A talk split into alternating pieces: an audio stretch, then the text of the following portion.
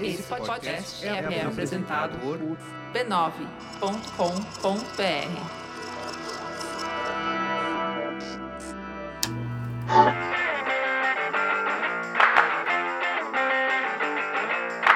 Está começando mais um Spoilers Talk Show, o podcast do spoilers.tv.br, onde a gente conversa sobre cultura pop e televisão. Eu sou o Leonardo, olá, e hoje vamos conversar um pouco sobre a relação cada vez mais próxima de cinema com televisão. Em edições passadas, a gente já falou sobre como a TV se alimenta de filmes e cria suas próprias versões. Mas hoje, o papo será sobre aqueles grandes nomes das telonas que cada vez mais migram para televisão, criando, produzindo ou dirigindo suas próprias séries. Diretores como Steven Soderbergh, Ava DuVernay e Baz Luhrmann estão desbravando novos territórios na telinha. Mas quando isso funciona e quando isso não funciona? Por fim, no bloco Põe na Lista, daremos nossas recomendações quinzenais sobre o que estamos lendo, ouvindo ou assistindo.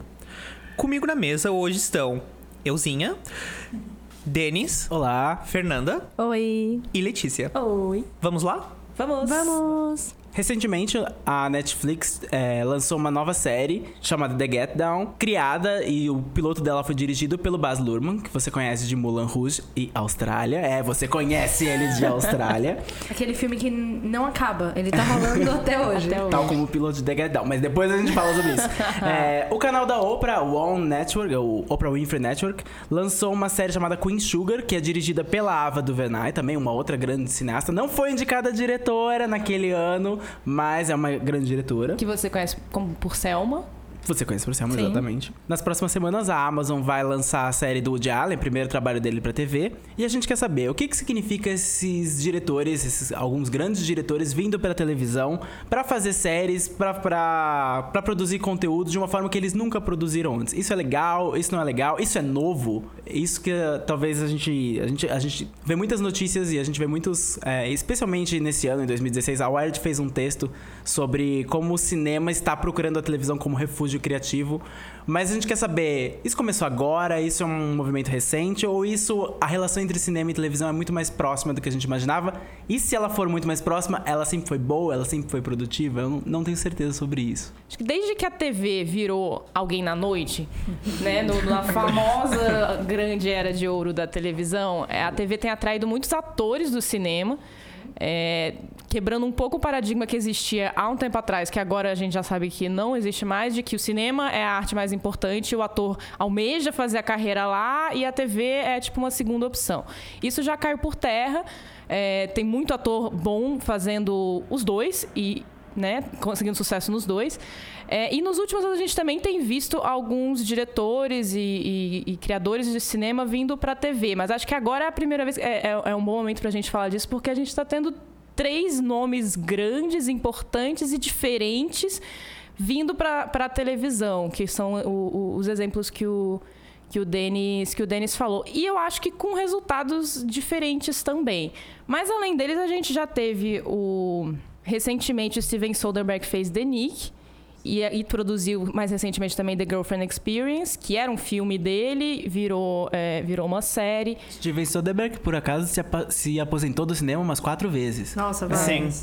Ele vai voltar, ele vai voltar pra TV, tipo, ele vai transitar, vai pra internet. O Sam Raimi fez uma adaptação de, uma, de um dos filmes mais famosos dele, que é o Evil Dead. Ele fez Ash vs Evil Dead, que foi pra televisão. O Scorsese veio com vinil, ele já tinha feito antes Boardwalk Empire. Que é um sucesso maior do que vinil, né? Exatamente, que ninguém Vinil assistiu. É, David Fincher com House of Cards. Acho que é o exemplo mais assim dessa mais recente e mais é, simbólico do que porque quando a Netflix lançou House of Cards, um dos grandes pontos Sim, de era o venda fato de que era do David dirigido pelo Fincher. David Fincher, que na verdade ele dirigiu só o primeiro, Sim. né? A Deu questão- um tom ali que foi usado no resto da, da A série. questão, eu acho que de toda a discussão é que quando você assiste um filme, por exemplo, eu vou assistir um filme do Fincher, eu vou assistir um filme do Scorsese, eu tô indo lá por eles. Quando você vai assistir uma série, isso já é muito diferente. É, isso já foi discutido aqui, isso sempre é discutido, de que a série ela é mais dos roteiristas e dos criadores, e não tanto da pessoa que está dirigindo o episódio. Sim, sempre tem um traço que o diretor deixa ali, a relação com os atores, whatever. Mas só que o que está mudando com o fato dessas dessas grandes personalidades do cinema, diretores vindo dirigir séries. É, e, e não só vindo dirigir, porque o David Fincher, ele, ele dirigiu House of Cards, ele não criou House sim, of sim, Cards. ele só dirigiu. É, a Ava DuVernay criou, Sim. Queen Sugar, ela também é a showrunner, o, O Baz Luhrmann também, criou, e o Woody Allen- também. O Steven Soderbergh também. Sim, Também tá. acabou criando The Nick.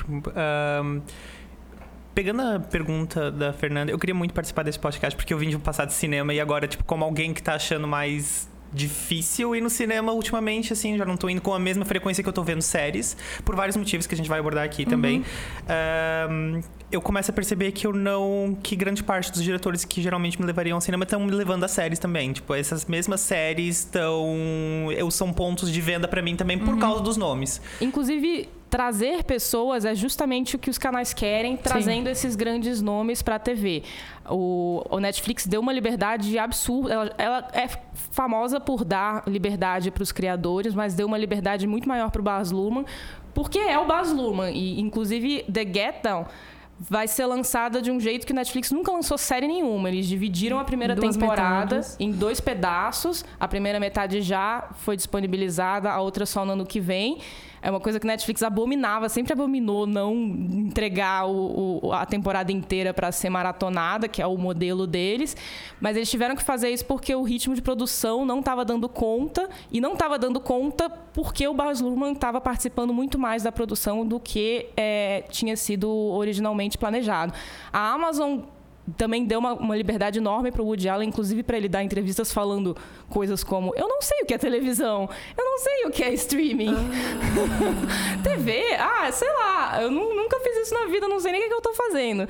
É, mas porque é um nome que chama a gente. E tanto Netflix quanto a Amazon são é, plataformas que são assinadas, eles ganham dinheiro por alguém querer assinar aquilo para ir atrás do conteúdo que está lá dentro. Você ter um nome é muito um nome muito famoso é muito mais é, eficiente do que você ter uma série que pode ser boa mas que é, não a pessoa às vezes vai descobrir depois que já está lá dentro né?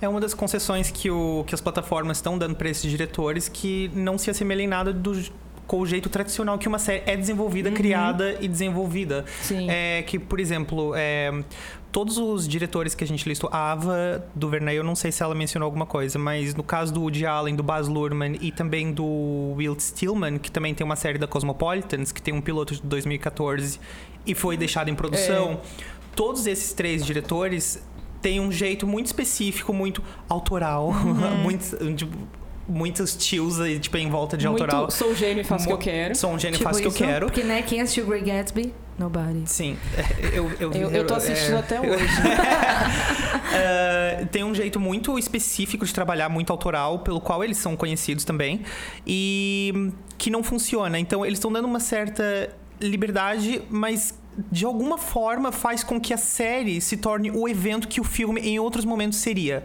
Então, a série do Woody Allen. Você não precisa saber qual é o nome da série, porque ninguém vai saber qual é o nome da série. É a nova assim série como do Woody você, Allen. as pessoas que assistem filmes do Woody Allen, Sim. não sei quem são, mas elas vão porque elas querem assistir o filme do Woody Allen. Elas Sim, vão lá pra exatamente. experiência. o Elas filme do ano né porque é um por ano. Exatamente. A série do ela, Baz ela não vai, tipo, nossa, assim, ok, alguns filmes podem ter realmente uma história boa, mas só que ela não vai lá sabendo a sinopse. Ela vai lá porque ela Isso. sabe mais ou menos como vai ser um filme do Woody Allen e ela quer passar por aquela experiência. Não sei porquê. ela sabe o que esperar e ela vai atrás disso. E as plataformas de streaming estão torcendo para as pessoas assinarem a sua, a- a- mensalmente para ir atrás disso que elas já, já sabem o que esperar. Sim, é um novo, talvez não um novo conceito, porque isso é algo que já era feito há muito tempo. Grandes nomes já começaram nas séries.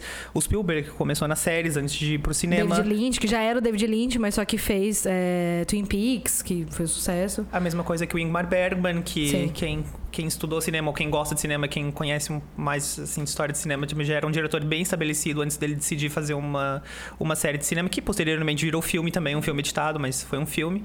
E não é, um, não é algo novo, mas O que é diferente agora também é que, como você mesmo falou, Léo, isso, essa liberdade que esses criadores estão recebendo muda, é muito diferente de como a TV normalmente funciona. Não, que né, séries de TV geralmente fazem um piloto, vendem o piloto, aí o canal pega ou não.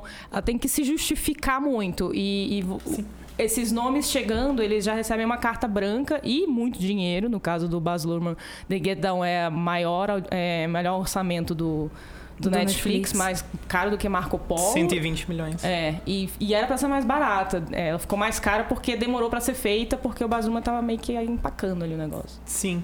É, me lembra um pouco o que acontecia no cinema americano, especificamente americano, ah, dos anos 70, em que veio uma nova onda de cinema autoral, em que os próprios diretores era permiti tinham muito crédito, tinham muita liberdade criativa e muito excesso à sua disposição.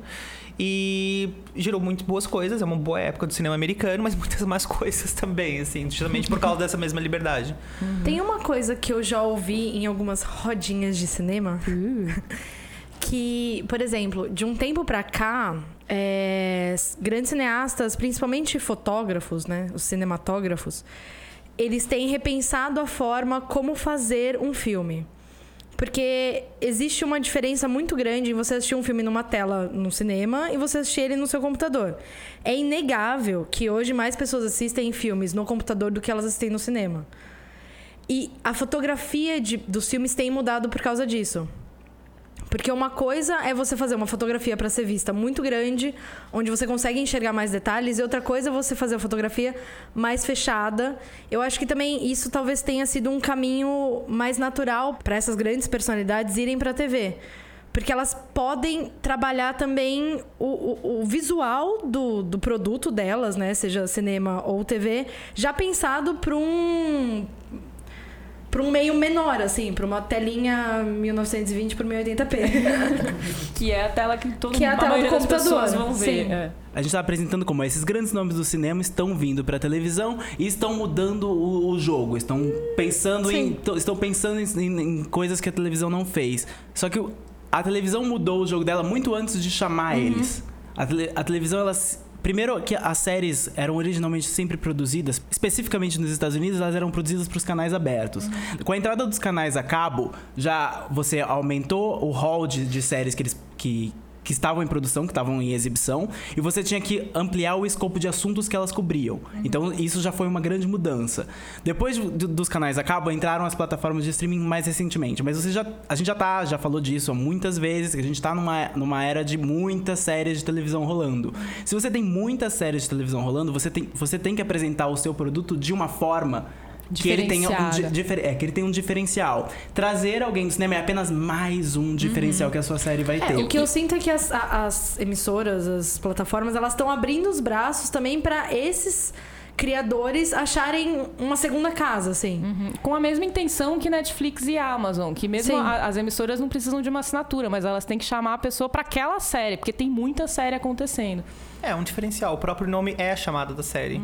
Tipo, que é independente de onde você vem, assim, sabe? Eu, a mesmas liberdades criativas que muitas vezes você não, você não, você não concede para outras séries de formato mais tradicional, que tenham showrunner, que tenham realmente o formato tradicional de televisão como ele era sendo feito, eles têm a permissão de se desenvolverem da forma que eles bem entendam. Ah, por- tem uma longa gestação em todos os períodos, em todas as séries que a gente mencionou aqui, que vieram de diretores de cinema. Exceto talvez o Steven Soderbergh, mas ele já tá habituado a fazer, tipo, séries e filmes de um jeito mais ah, Variado, imediato, assim. variado, assim. Então, mas, por exemplo, o Baz Luhrmann demorou muito tempo entre a gestação e realmente execução. A Ava DuVernay, o projeto dela também foi um projeto que demorou para sair do papel até, sua, até o seu desenvolvimento. O Woody Allen também foi um projeto que demorou dois anos para sair do papel. Tipo, ele fez filmes, entretanto, É. durante esse projeto. Eu imagino que ele tenha sentado e escrito em meia O- hora, assim, sim. mas ele demorou muito tempo pra sentar. Na minha cabeça É tipo, que ai meu aconteceu. Deus, eu preciso entregar isso pra amanhã, vai ser agora. Agora vai, deixa eu pegar aqui um template. Homem, meia idade, branco, Mulher. complexo, mulher. Ah, foi. Sim. Relacionamentos, uhul, acabou. Mas é uma coisa-. É uma, é uma coisa que me marca porque é, esses, essas, essa- esses diretores eles estão envolvidos diretamente com seus projetos. Eu lembro de ter lido no texto da Wired que o Baz Luhrmann, quando, se ele, quando ele se envolveu com The Get Down, ele achava que ele ia ser uma espécie de tio pro projeto. Ele achou que ia ter um envolvimento mais eh, de orientação, mas não um envolvimento 100% no, no, na produção.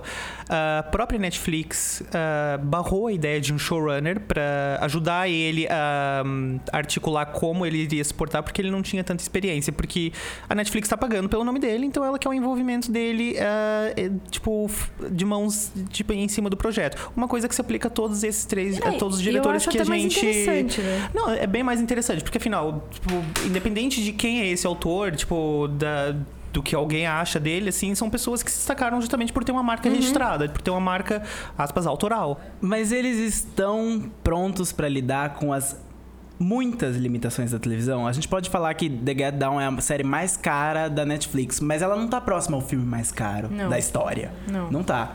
E outra, os diretores, os autores, eles estão muito acostumados a, a encarar a direção de uma certa maneira. Então eles apresentam a realidade estética do filme, a, a ordem das cenas e seguem um roteiro estabelecido do qual eles têm al- algum controle, mas eles podem até alterar. O roteiro de um filme é geralmente muitas vezes alterado e o, o, que, o que a gente vê O roteiro de um filme é até muitas vezes mais alterado do que as pessoas imaginam. Ele é Exatamente. alterado enquanto está sendo gravado, ele pode ser muito alterado na edição. E muitas vezes ele é. Acontecem os screeners, né, pra, pra públicos selecionados. E se as pessoas não gostam, eles vão lá, eles regravam mais coisas, eles editam outras coisas e, e o filme vai mudando. Que é uma coisa que a televisão não faz. Não. Ela não, não, ela não faz pesquisa sobre o seu produto. A pesquisa geralmente na televisão é durante a, a, Sim. a, a exibição da série. Então, Só que- se alguma coisa não, não dava dando certo, eles corrigem na Exatamente. reta final. Mas você não pode mudar o seu. Ele não tem o, o mesmo controle que eles teriam sobre um filme, eles têm sobre uma série. E isso causa algum cer- uns causa descompasso. Não, a questão é que assim, se você tá assistindo um filme e lá pelos 40 minutos você não gostou do filme, você. Tá bom, eu vou aguentar essa próxima uma hora. Vim até aqui, né? O que, que vai ser essa uma hora a mais? Ah, na televisão, justamente, as, as séries, as temporadas antigas, principalmente as temporadas de 20, 24, 22 episódios, elas funcionam assim: elas vão sendo gravadas mais ou menos conforme elas vão sendo exibidas. Com uma diferença, vai, entre 3, 4 episódios. Então, se a série tá indo muito mal, ainda dá tempo deles puxarem um pouquinho pra cima. A partir do momento em que um Baz Luhrmann vai lá e faz uma série com 12 ou 13 episódios, e você assistiu dois ou três e você não gostou e você sabe que aquilo não vai mudar, você para. E eu acho que eles não devem estar, talvez, preparados até pra lidar com essa pressão do público e da crítica. Não é à toa que o Woody Allen já anunciou que a série dele em seis partes pra Amazon é de uma temporada única. É. E se você somar a duração dos episódios, É meia hora cada um. dá um filme. Dá um filme de Ele três não horas. foi nada bobo. É, Ele foi bem Ele esperto. com certeza É, pegou então- um roteiro e dividiu em seis. O que eu acho que, na verdade, o que o Woody Allen fez vai ser uma coisa que vai se reproduzir várias vezes, inclusive, assim. Mas aí não... por que, que você tá fazendo televisão? Então por que você não tá fazendo cinema? Porque o diferencial é o dire... porque o diferencial é o diretor vir pra televisão pra aquele evento, pra aquela série de evento. Mas por que, que o diretor vai querer fazer uma série se ele vai simplesmente reproduzir o que ele faria num filme? Isso acontece em, coisa, em exemplos como, por exemplo, Babylon da BBC. Babylon é uma série do Danny Boyle.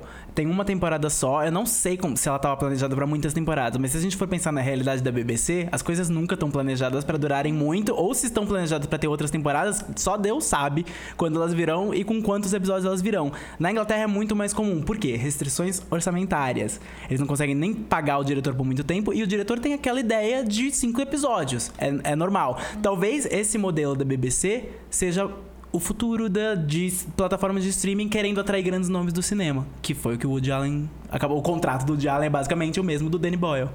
É, no caso de The Get Down, é, eu acho que ela, ela só. Assim. The Get Down é um bicho estranho porque, por um lado, ela é o que é por causa do Baz Luhrmann. Você assiste, você sabe disso.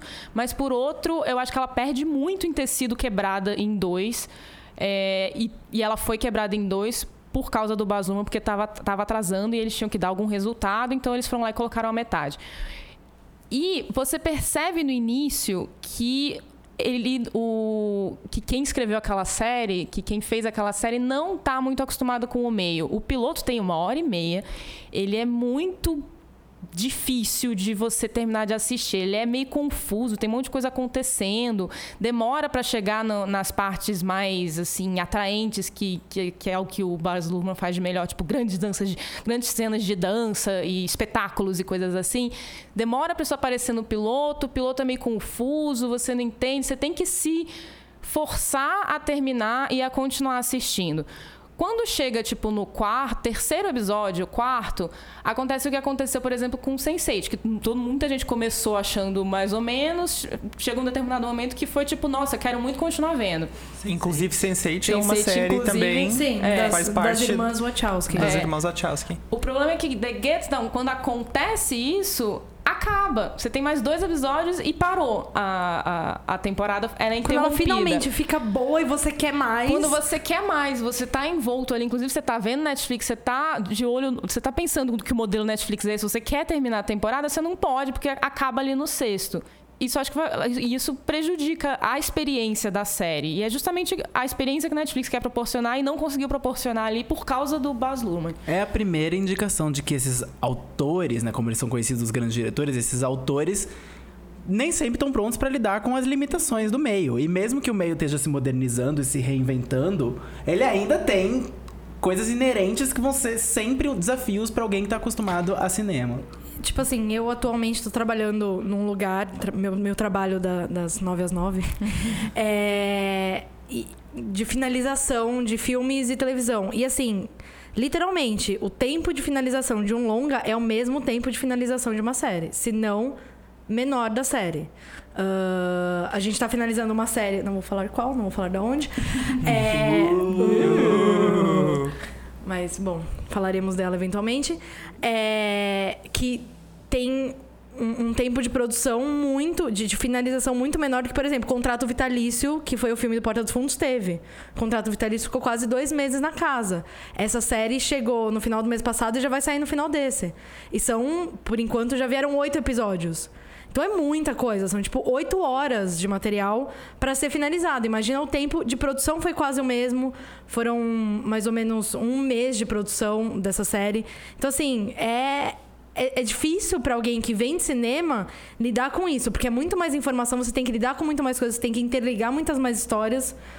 É bem complicado. O que me leva a também a questão que eu acho que é um grande atrativo para diretores, que é é tão difícil fazer um filme, é tão difícil você ter uma ideia para ela ser aprovada do jeito que você tem de acordo com a sua visão, sabe? É um processo que para fazer um filme demora muitos anos, três anos talvez para fazer um filme, mais ou menos na média. Na televisão, especialmente com as concessões que muitas das plataformas estão dando para os seus diretores e fundos ilimitados, no caso da Netflix, tipo, é, aparentemente eles têm todo o dinheiro do mundo, 6 bilhões. eles 6 estão bilhões. Ahn, Número de pessoas no Eu- mundo. é investimento. Netflix. Eu entendo que isso seja um atrativo muito, muito forte para diretores, especialmente porque eles têm uma liberdade criativa muito grande para isso. Então, o problema é que a diferença tá no espectador, entendeu? Eu, Exato. tipo, eu aguento um filme que demorou. Vai, Avatar. Avatar demorou 15 anos pra ser, pra ser desenvolvido, filmado, editado, finalizado, pra sair na tela de cinema. Ai, achei que você estava falando do tempo de filme. Eu também Não, achei não. que era 15 anos de Avatar. Bom, também. Você aguenta aqueles 15 anos, porque você sabe que foram. qui- Não, vai, você aguenta essas 2 horas e 50, porque você sabe que tiveram 15 anos de planejamento e vão ser só 2 horas e 50, por pior que isso pareça. E é bonito. E você tá vendo na tela grande. Se você vai pra uma série que você sabe que o cara foi pelo desafio de tentar fazer uma coisa rápida, pra um meio rápido. Mas você vai ter que assistir por mais tempo, você não fica. Isso me lembra o conflito. Esse conflito de diretores de cinema vindo pra televisão e tendo que lidar com as limitações não é muito diferente dos grandes nomes da TV, que são sempre menores nomes do que os diretores de cinema, indo pro cinema. Não, não são poucas as histórias do Joss Whedon, criador de Buffy, que é showrunner, foi showrunner de várias coisas e diretor da Marvel, dos conflitos que ele teve entrando no cinema. Ele teve um, um conflito que é, que é o mais famoso dele, que foi escrevendo o roteiro de Alien, a Ressurreição, que como pessoa da televisão, que estava acostumado com a televisão, ele estava acostumado a ter o controle de todas as etapas do roteiro e o roteiro seria filmado mais ou menos exatamente como ele imaginou. Quando passou pro diretor, o diretor tinha uma outra mente, uma outra concepção. O filme mudou completamente e ele fala: é a minha pior história e é um, é filme que tá com o meu nome ali de roteirista e eu tenho morro de vergonha dele. Ao mesmo tempo, diretores que são acostumados com televisão, hoje em dia, como o Joss Whedon, estão sendo cooptados pela Marvel, porque eles são meio que abelhas operárias. Eles conseguem executar coisas porque eles estão acostumados a executar 22 episódios de Agents of S.H.I.E.L.D. numa temporada, então eles conseguem fazer um filme de Thor. Então, ou eles conseguem fazer algum três episódios de Game of Thrones num ritmo veloz, então eles conseguem ir pra um, pra um, um, um filme de super-herói e fazer uma coisa enorme. E fazer uma coisa boa. Fazer uma coisa Tecnicamente, tem uma história que consegue te prender do, do começo ao fim. Por melhor que às vezes ela não seja, você fica ali. Você fica, tipo, esperando o que vai vir. E eles são mais fiéis. Fiéis não, mas eles são mais observadores do roteiro. Não é à toa que agora os Vingadores estão na mão de pessoas que dirigiam vários episódios de Community, que era uma série muito focada em roteiro, muito focada em relação entre os episódios. Não é à toa que isso esteja acontecendo. O cinema também tá se alimentando da televisão, como a televisão agora tá usando os grandes nomes do cinema. É, os filmes da Marvel são uma grande série, um grande universo e vários episódios acontecendo. Então Sim. faz sentido eles buscarem as pessoas da, Vários da episódios televisão. de duas horas acontecendo. É, e não, não- eles não são autorais, não é que cada episódio é, tem ali a sua própria estética, a sua, sua própria visão. Tanto que a Ava DuVernay recusou é, é, dirigir o filme do, do Pantera Negra porque ela não estava interessada nisso. Ela, ela queria fazer uma coisa mais, mais autoral. E Eu acho que também uma coisa que mudou bastante no cinema é que o que é consumido no cinema mudou. Exato, Ah, é aí que eu ia chegar. atualmente, a gente. Eu sou uma pessoa que vai muito no cinema. Eu vou uma vez por semana no cinema. Eu, pra mim, o cinema não morreu. É onde eu gasto meu dinheiro. me Idealmente, deixa. idealmente, idealmente era onde eu gostaria de. É onde eu. Esse é o meu plano, esse Eu era o que eu gosto, fazia é a minha antes. terapia. Antes eu não conseguia É. passar cinco vezes sem ir no cinema por mês, assim, sabe? Tipo, agora tipo, é difícil ir um mês, assim, no cinema, uma vez por mês, eu, sabe? eu me forço. Ah, mas assim, o, o, o que tá sendo consumido, por exemplo, se eu vou no cinema e tem uma comédia romântica ou um filme que por mais não me interesse muito, mas tem efeitos especiais, tem algum diferencial que vai, vai fazer a diferença na balança entre eu assistir na minha casa, na TV, no computador e assistir numa tela de cinema, eu vou assistir aquele filme, porque eu sei que eu vou estar gastando o valor do ingresso, que assim, não tá sendo barato, em alguma coisa que vai valer um pouco mais a pena. Então, por exemplo, entre assistir Júpiter Ascending e um filme do Scorsese, eu vou assistir Júpiter Ascending, por mais que eu goste mais do Scorsese. Mas eu sei que o Scorsese eu vou poder assistir em casa e talvez ter mais ou menos a mesma experiência. Se eu for assistir um Júpiter Ascende, por mais que não seja o melhor filme das irmãs Wachowski, eu vou ficar blown away, sabe? Os efeitos vão ser legais, ter experiência 5.1 do áudio vai ser interessante. Então eu acho que isso também tá fazendo esses é, criadores, né, autores, roteiristas, é, diretores, migrarem pra TV. Porque, por exemplo, o Woody Allen não tem nada que me atrai nos filmes do Woody Allen o suficiente pra eu ir assistir no cinema.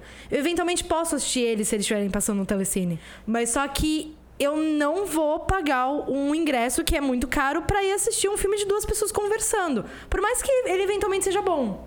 Então, é aí que eu acho que é uma questão que é bem importante. Eu acho que é um- o que muitas vezes não só atrai diretores de cinema para TV, porque os trabalhos deles vai ser visto da mesma forma que não está mais sendo visto com a mesma intensidade que antes, mas também porque tem essa questão eh, econômica. Sim. É muito caro viver. É muito caro. tipo, eu sei que nos Estados Unidos muitas vezes existem matérias muito pessimistas de como as receitas diminuem, ou esse foi um ano atípico porque rendeu mais. 2015 foi o ano que teve Jurassic Park 2 e Star Wars, então foi o ano que rendeu mais, mas foram dois filmes de evento, foram dois blockbusters. Foram dois filmes que, por exemplo, você usou o exemplo do Scorsese e o exemplo de Júpiter Ascending. Entre os dois, eu pessoalmente eu acho que eu preferia Júpiter Ascending. Idealmente, eu veria os dois. Sim. Porque eu acho, que, eu acho que é isso que funciona no cinema. Você pode ver vários filmes ao mesmo tempo, sabe? Isso seria o ideal. Só que não é barato. Nos Estados Unidos. Nos Estados Unidos, o preço de um ingresso, eu pessoalmente não sei qu- quanto é. Mas no Brasil. Caro também. O, caro Tá também. muito caro. Mas nos- no Brasil, é o- por 30 reais, você paga uma inteira pra ir no cinema, sabe? Por volta de 30. Um pouco Sim. menos, um pouco mais em alguns deles. Você consegue assinar Netflix por esse valor, sabe? É. Você consegue assinar ah, uma plataforma de áudio, você consegue, você consegue ter um Netflix ou uma plataforma de áudio, uma combinação de vários outros Não, e se fatores. o Woody Allen da vida me atrai, por 16 reais eu assino um Netflix pra assistir o filme dele dividido em seis partes, e eu pagaria o dobro disso pra assistir um filme dele É. em uma hora e 40 no cinema. Exatamente, porque eu acho que, por exemplo, por exemplo, um filme do Woody Allen me atrai realmente. Tipo, é uma, é uma coisa que eu já vejo faz muito tempo. Eu sempre ia muito ver os filmes do Woody Allen. Era meio que um ritual, assim, porque ele lançou um por ano. Eu meio que tava fazendo cinema Uhum. Aquela quando ele. época. Naquela época. E eu meio que acabava todos os anos vendo um filme do Woody Allen. Só que assim, eu não. Tenho mais como me dividir, porque assim, eu, não, eu tenho que fazer uma escolha. Tem o quê? 10 filmes estreando pro, no cinema. Nem todos são americanos. Tipo, tem muitos filmes de outras nacionalidades. A gente Uhum. Sim. nem começou a mencionar isso, sabe? Tem muitos Tipo, filmes brasileiros, Muitos filmes brasileiros. Vejam Aquários. Vejam Aquários. Ahn, e eu quero ver tudo, só que simplesmente não tenho como. Então eu entendo muito que no. Que sim, no Brasil pirataria se tornou uma coisa muito lugar comum. Assinar uma plataforma se tornou uma. uma assinar uma plataforma é muito mais fácil para quem não quer baixar, mas você não tem acesso a todos os filmes e a gente ainda não tem as outras plataformas no Brasil que existem lá fora. E, ess- e essa coisa econômica, eu acho que também chama os diretores, porque, por exemplo, ah, filmes, eles são. Você sabe se o filme fez sucesso ou não, tipo, box office é medido pelo cinema, eventualmente vendas de Blu-ray, etc e tal. E isso já não é mais a forma como as pessoas assistem a maioria dos filmes. Elas ou baixam, ou assistem em Netflix, ou plataformas online. E isso muitas vezes não é medido para o sucesso de um filme ou não. Nas séries, ou isso não é medido. É. Então, por exemplo, a Netflix ela não mede o, o sucesso das séries a partir disso. Ou não divulga só? Ou não, Ela não divulga, divulga. assim. Ou isso é meio que levado em consideração, assim, sabe? O, tipo, buzz é levado em Exatamente. O consideração. buzz que a série teve no Twitter, se ela não tá batendo com o número de views na televisão, quer dizer que assistiram em outros lugares. Então tá ok, então ela tá fazendo sucesso. No cinema, eu acho que talvez esses criadores também começaram a achar menos oportunidades de produzir coisas, porque o, o trabalho deles não tava mostrando o resultado que as produtoras queriam. Exatamente. Eu acho que é o que você falou, o cinema mudou. Você abriu falando, ah, o cinema mudou. Porque os filmes que as pessoas buscam hoje em dia são diferentes. Hoje em dia, praticamente, as pessoas não buscam filmes, elas buscam experiências. Sim. Então elas querem gastar em experiências. Enquanto na televisão elas buscam histórias, entre aspas. Lógico, você pode também ter uma experiência, pode também ter uma série sem história nenhuma. Elas existem, elas estão aí.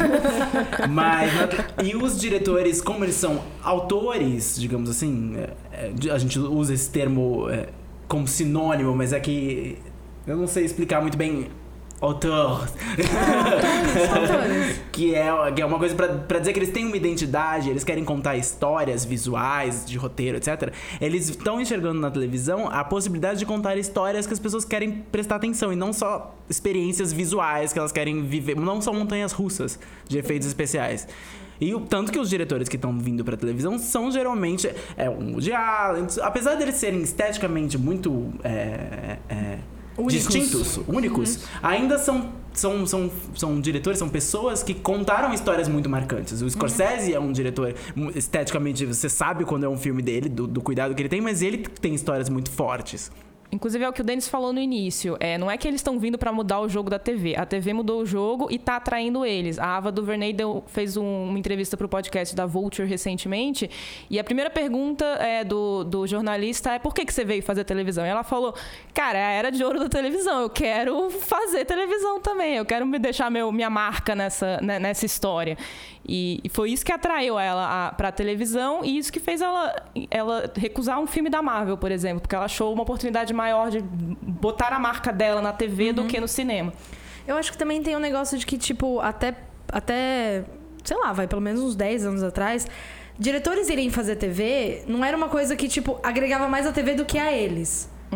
Tipo, Sim, agregava exato. a CSI, o Quentin Tarantino ter dirigido um episódio. Mas agregava nada ao Quentin Tarantino ter dirigido um episódio de CSI. Sim. Hoje em dia, é, esses grandes diretores irem pra TV tá agregando a eles e não só a TV. Exatamente. É, é, por exemplo, se um diretor como Tarantino pudesse dirigir um episódio de Game of Thrones, vamos supor um exemplo bem, tipo, aleatório, é, é um um evento... buzz pra um, ele. Um buzz pra ele, exatamente. E é engraçado ver como isso muda, né? Porque, por- exemplo, a questão de escopo, a gente já falou de filme, por exemplo, Game of Thrones é uma série que poderia passar no cinema. Tipo, ela tem todo o potencial para ser. É uma série pensada pra cinema, assim. Eh, então, aquela diferença entre tela grande e tela pequena também já se burrou um pouco, assim, porque as telas de TV são muito grandes hoje em dia, sabe? tipo, as TVs realmente cresceram um pouco. Então, por o exemplo. áudio não mudou, porque as o pessoas áudio- não têm sim. caixa 5.1 em casa. Desculpa, Fernanda, a gente não Desculpa. usa Não, eu fone. também não tenho. E, existe a chance de você fazer um filme pra uma TV na sua casa, no conforto da sua casa, não passar pela experiência ah, coletiva de ir no cinema. Que Que às você vezes pode ser desagradável, Que- sinceramente. É, então, eu acho que também, isso também entra também uma das questões de fatores de muita gente que tá preferindo realmente Não, ter você o assistir acesso. um filme do Allen e tem uma pessoa mastigando muito forte pipoca atrás de você, aquilo estraga a sua experiência. Não, eu, na verdade eu vou até dizer que em filmes ah, independentes e menores, assim, eu tive talvez piores experiências no Sim. cinema do que eu tive vendo Harry Potter sábado do quatro e meia da tarde, Sim. assim, sabe? Tipo, isso pra mim foi uma coisa que, sei lá, por, por algum motivo acontece. Não é à toa que a, a própria Netflix tá investindo em filmes para a Netflix. Sim. Ela lançou agora, ela lançou no ano passado um filme pra corrida do Oscar, que era o com Idris Elba, o Beast of No Nation. Que é muito bom. Um com o Paul Rudd, chamado Fundamentals of Caring. E ela distribui vários filmes, ela tá investindo em conteúdo rápido para as pessoas para preencherem a plataforma dela, que sempre foi conhecida como o Netflix, pelo menos sempre foi- conhecida como um depositório de filmes antigos, não É, necessariamente novos. você não acha estreias É. no Netflix. Agora acho. Não, sim. Agora tá, agora tá achando. E, na verdade, até a janela de filmes que vão de cinema para, para Netflix tá diminuindo até muito mais ainda do que E muito consideravelmente. E a produção pro Netflix, ela tem que ser feita em 4K. Eu não sei se vocês sabiam disso. É, Hum, conte mais. Sabia? é, é, todos os filmes que são produzidos pra Netflix, eles têm que ser produzidos em 4K. Porque eu não sei. Porque eu acho que a maioria das pessoas assistem no notebook e, e num notebook você não vai ter. Pra quem não entende, a, a tecnologia 4K ela é mais ou menos a sala de IMAX, assim. Ela é um negócio muito, muito grande. E muito, muito pesado, muito, muito difícil de trabalhar, tá? Só queria dizer isso. Ou seja. É... Demora muitas horas pra exportar, tá? Netflix. Mas só que é porque se você tiver um, um bom sistema de, de áudio, uma boa TV, você tem como, a partir do Netflix, tirar um, um produto muito bom. Assim, você vai ter. Você tem a plataforma ali com o melhor do Permite, melhor. uhum. É. A plataforma ela te permite ter o melhor, que a série te ofereça o melhor. Eu acho que isso ela já tá olhando mais pro futuro também, Sim. porque é que nem antigamente, antigamente a gente comprava DVD, lembra quando a gente comprava DVD na Sim. loja americana, 10 reais? Nossa, E faço aí, até hoje. E aí, eu tenho um monte de DVD lá em casa, eu não tenho aparelho de DVD na minha casa, mas eu tenho um monte de DVD ainda. é, mas aí depois lançaram o Blu-ray. E eu não tinha aparelho de Blu-ray, nunca tive, nunca comprei Blu-ray. Também não. Mas enfim, você- a, gente, a gente sempre teve essa coisa, as pessoas que, que gostam de assistir coisas e filmes sempre quiseram ver na, na melhor qualidade. E pra E- ter uma noção, o 4K ele é o dobro do Blu-ray. Ah, então, assim, então. se você achava que o seu aparelho de Blu-ray era a melhor coisa do mundo, Não é. Não é. A Netflix é melhor a do que o seu Blu-ray. Netflix ele é melhor Bom. do que o seu Blu-ray. E eu agora In tô- face. E eu agora tô usando óculos, finalmente fiz um óculos, eu finalmente entendo que as coisas que têm boa qualidade. Eu...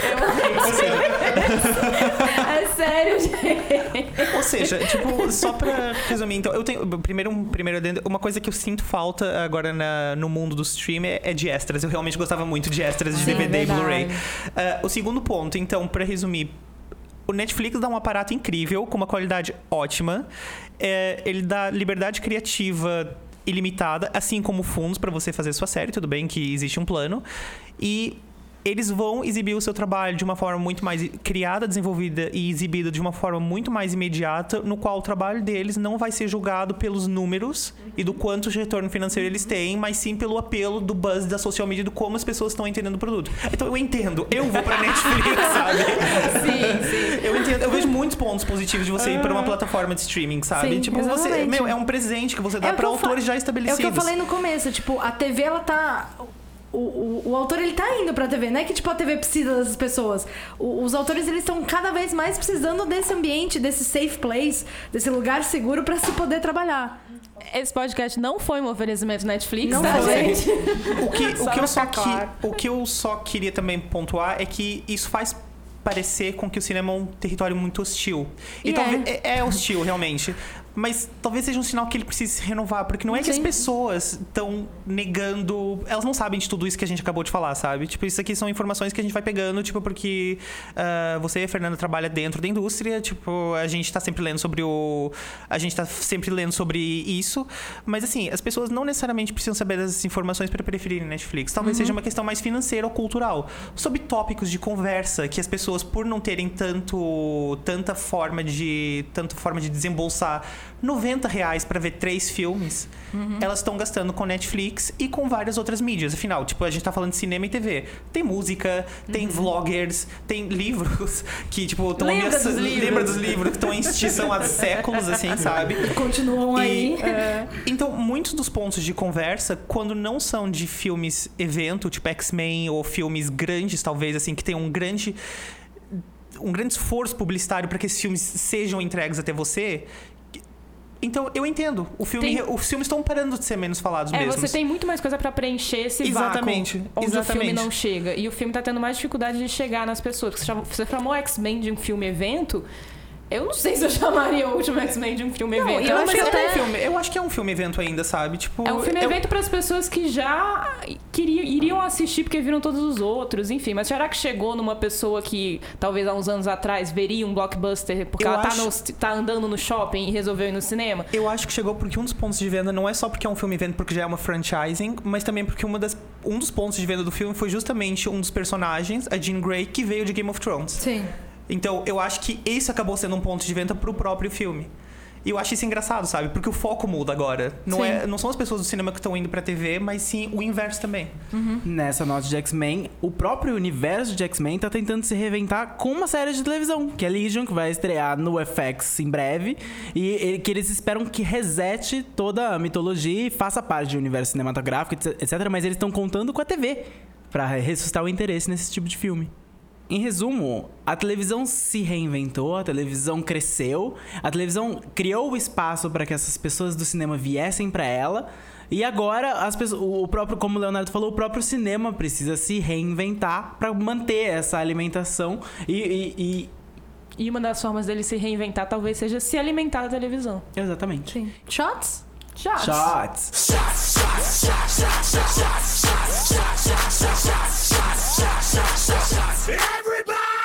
Qual grande nome do cinema vocês gostariam que tivesse sua própria série? E por quê? Eu vou falar um diretor que hoje em dia, se você fala que o filme é dele, a maioria das pessoas vai falar: Ah, não, não, não aguento mais ver o Johnny Depp ali naquela mesma maquiagem. Eu acho que o Tim Burton precisa se reinventar, ele precisa da televisão. Com a Eva Green. Com a Eva, nossa, com a Eva Olha, Green, que agora está Green. desempregada.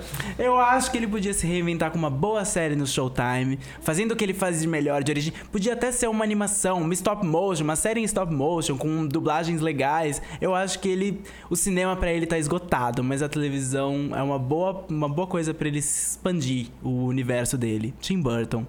Eu queria ver uma série da CW, assim, num molde Gossip Girl, DLC, algo do gênero, dirigida pela Sofia Coppola. Adoro. Porque eu acho que é um Nossa. match made in heaven, assim. Eu acho que ela su- super combinaria. E eu não sei da onde a CW tiraria dinheiro pra fazer isso. mas se tiver sobrando aí, né, um orçamento e tal. Ah, mas Sofia Coppola tem filmes baratinhos, assim, em comparação É, com o resto, assim. dá tipo, pra acho que gravar dá... tudo num, num tudo quarto indie. de hotel, né? Exato. Exato. Tem, Sim. só um budget de All-Star e É. vestidos bonitos. Eu acho que eu, eu assistiria. Eu, eu tenho um diretor que eu gosto muito, que é o Peter Greenaway, que ele é britânico e ele faz uns filmes muito estranhos. Ele tem vários filmes que foram proibidos de serem passados no cinema, assim. Eu gosto dele. Nossa, tipo. Eu ó, amo o Peter Greenaway. É que, tipo, sei lá, tem um filme dele que é muito polêmico, que é o... eu- Esse aí eu preciso pegar o nome, porque eu sempre erro a ordem. O chefe, o cozinheiro, Oh, peraí. o ladrão e sua amante lá. Isso. É com Deixa pegar. Mirren. The É Cook, muito- The Thief, His Wife and the Lover. O cozinheiro, o ladrão, sua mulher e o amante. Ah, que esse filme é meio polêmico, porque tem cenas de sexo no meio de um É, não- frigorífico com carne. seria da é HBO, estranho. né? Seria da HBO. Mas só que ele é um... Eu gosto muito dos filmes do Peter Greenaway. Tirando esses filmes bafão, ele tem filmes muito bons, de fato. É, eu queria muito que ele dirigisse uma série, principalmente porque os filmes dele nunca vêm pro Brasil. Então, eu tive duas vezes a experiência de assistir um filme dele em, no cinema.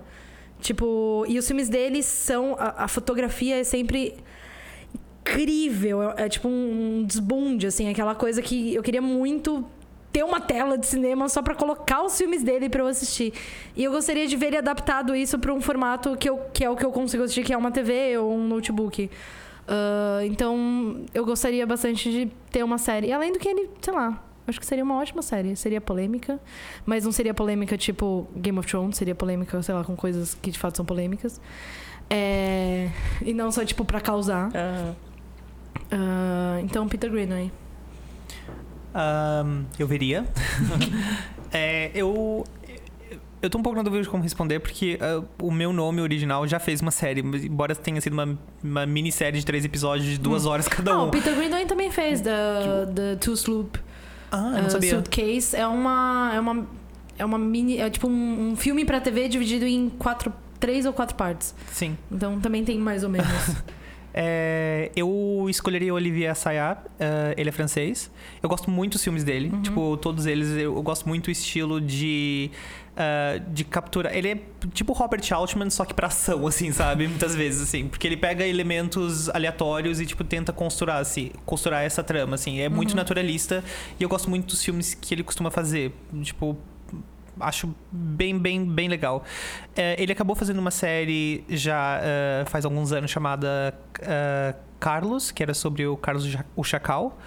É, que era ok, não, não era muito meu. Não, era, não sei se eu gostei tanto quando eu gostei dos filmes dele, mas assim, eu achei legal. Então eu também. Outra pessoa que eu também escolheria, que eu também acho que, que seria uma boa opção, mas que também já tá na TV, seria o Steven Soderbergh, que acabou fazendo The Nick, que por dois anos acabou sendo a minha série favorita do ano. Ahn, tipo, eu acho uma ótima série, acho um ótimo exemplo de como o cinema pode também funcionar na TV. Eu acho que realmente é um- uma história muito, muito legal mesmo. Merece, merece ser vista, merece ser, tipo, falada. Eu acho que mudou muito o modelo. Mas acho que seriam mais ou menos essas duas opções. Eu não sei se outros funcionariam tão bem. Eu quero uma série do Steven Soderbergh de Magic Mike. Pode. Pode, claro. Então tá. ok. Já que você quer mais uma série dele, acho que pode ser essa. Eu incentivo totalmente. É, é um pouco diferente da Nick, mas eu É. to- gosto das duas coisas.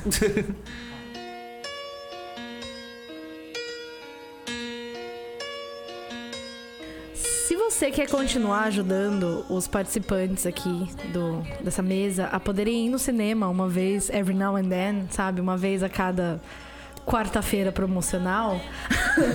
e a gente quer. E a gente quer muito, porque a gente gosta de cinema. Eu sugeriria você dar uma passada no Patreon. Ah, que assim como toda boa atriz hollywoodiana, está repaginada. com uma boa dose de botox e cirurgias plásticas. Diferente de cara nova, especialmente pra você. Nós mudamos algumas das recompensas. Então, vai lá dar uma olhada. Se você não puder ajudar com muito, ajuda com o que você puder. Se você não puder ajudar com nada, divulga que a gente agradece. E quem sabe o seu amiguinho pode pagar o nosso ingresso de cinema. Ou a realização desse podcast. Que é mais importante. Que é mais importante também. que é cinema. E aí todo mundo fica feliz. Yay! Então deem uma passada no www.patreon.com barra spoilerstv e nos ajudem a continuar aqui felizes informando vocês. I really need you tonight. Forever's gonna start tonight. Forever's gonna start tonight. For a time I was falling in love. Now E aí, gente, o que, que a gente põe na lista hoje? Denis? Hoje eu vou pôr na lista duas coisas. A primeira coisa é uma coisa séria. É um filme, um filme sério, um documentário, mas um documentário sério que quase não parece sério. Esses dias saiu um novo escândalo é, de um é, ex-candidato à prefeitura de Nova York chamado Anthony Weiner, que mandava fotos de partes pra mulheres na internet e era casado. Partes e... do corpo dele. Partes do corpo dele, não partes de, não partes aleatórias, partes do corpo dele, partes que ele não devia estar mostrando como Uma parte político. específica. Exatamente, aquela parte. E durante a campanha dele pra prefeitura, que ele, ele foi. Ele era um, um congressman, um deputado que foi desgraçado por causa do escândalo que envolveu. envolveu é, essas mensagens trocadas por ele. Ele se retirou um pouco da vida política e vo- tentou voltar com uma campanha pra prefeitura de Nova York.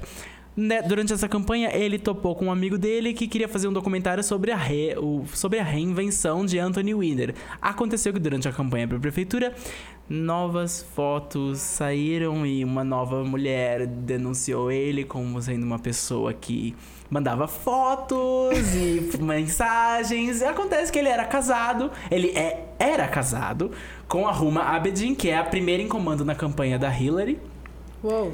E o filme mostra a realidade deles é, durante essa, essa candidatura à prefeitura, deu tudo errado, mas eles se mantinham firmes. Você vê os depoimentos dela, você vê ela por trás das câmeras, você vê ela e ele brigando na cozinha, você vê ela nas coletivas de imprensa.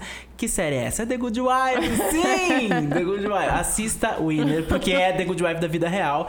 Finalmente a Ruma Abedin se divorciou do Anthony Winner agora em agosto de 2016. Demorou, mas assista, é um documentário muito bom. E a minha outra recomendação é um anime chamado Banania. que não tem nada a ver com esse podcast, mas é assim, se você tá muito cansado da vida, tá muito cansado do mundo, quer assistir uma coisa que tem 3 minutos, episódio de 3 minutos e quer descansar e ver uma coisa muito fofa, Banania é a história de gatos que vivem secretamente em bananas. E quando você não está olhando, eles fazem várias coisas na casa. E tem vários gatos e cada um tem um nome e um tipo. Então tem o Black Banania, tem a Bananianco, que é a gata bonitinha. E ele conhece gatos de outros países. O gato, a banana indiana chama Namaste Banania. E a banana inglesa chama Elizabeth Banania. E ela tem uma xícarazinha de chá. Assista, Banania. É muito bom. Fernanda? Como superar banana? É, eu, eu não vou É no cinema hoje pra ver banana. Eu Eu vou, também. vou. Cara, banana. Eu, não- eu quero, banana é dar- eu quero fazer check-in nas redes sociais dizendo que eu estou vendo Banania, Eu vou, sabe? eu vou contar pra todo mundo que eu tô vendo banana. Eu tenho uma lista no meu, no meu computador de, tipo, vários filmes que eu preciso eventualmente assistir um dia na minha vida. E every now and then eu entro nessa lista e pego um deles Every e assisto. I fall apart. Turn around, every now and then I get a little bit famous.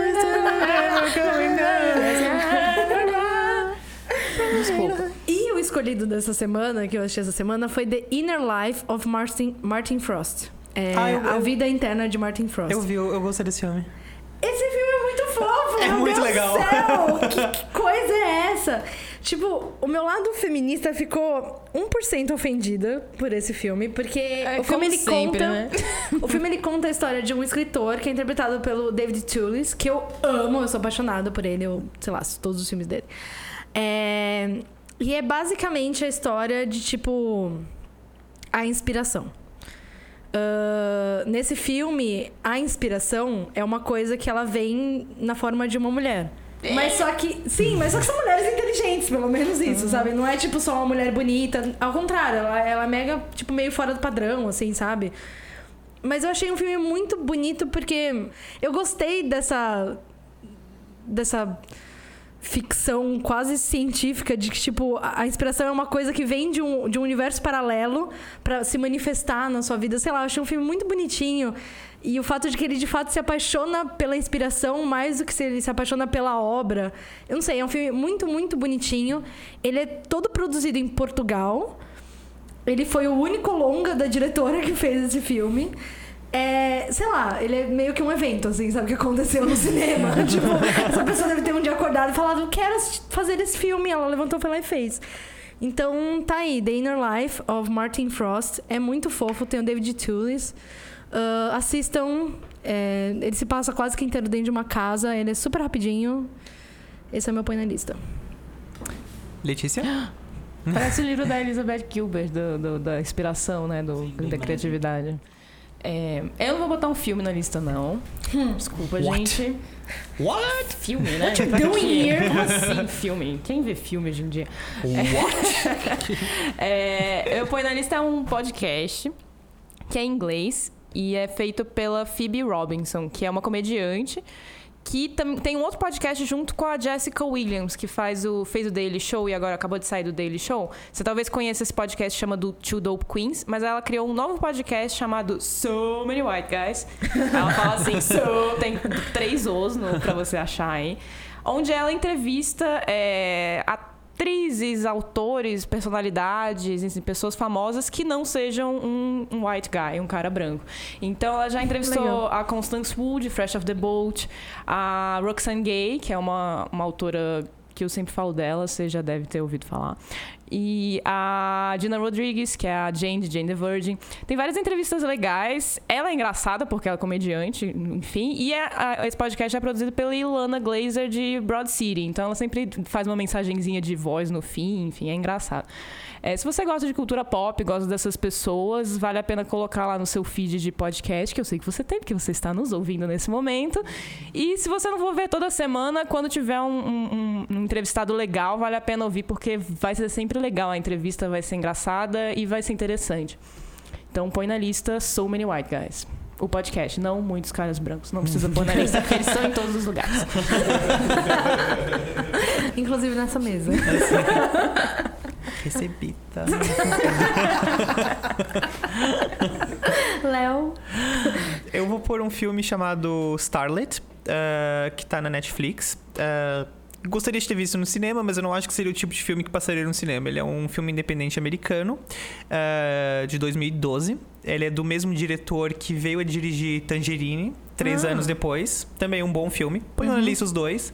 Eh, ou o diretor, que é Sean Baker. Ele é irmão da Dakota Johnson, que talvez vocês conheçam, conheçam como Anastasia de 50 Tons de Cinza, mas ela fez coisas muito boas depois disso.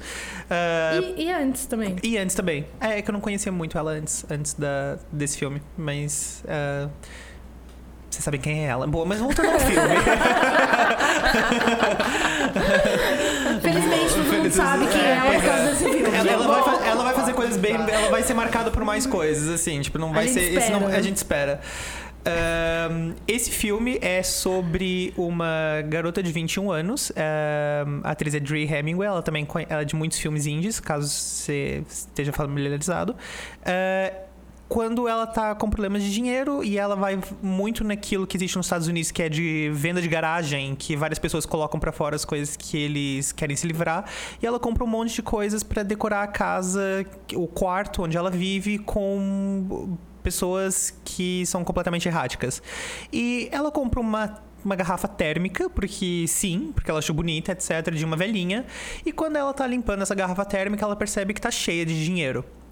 Daí ela fica num dilema moral. ah, mas ela pensa primeiro em devolver. Só que a velhinha é muito antipática. Ela é extremamente antipática.